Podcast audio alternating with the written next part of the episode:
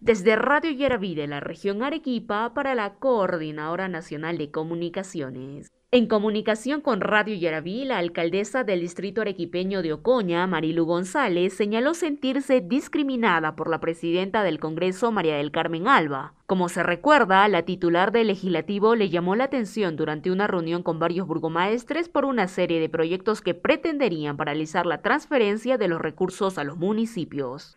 Tras recibir estos tratos y observar un video difundido en las redes sociales, la alcaldesa de Ocoña, distrito de la provincia arequipeña de Camaná, expresó su indignación y lamentó que la presidenta del Parlamento trate de esa manera a las personas de provincia. Por supuesto que me he sentido discriminada, porque creo que es porque soy de una provincia, me tratan de esta manera. Y, mm.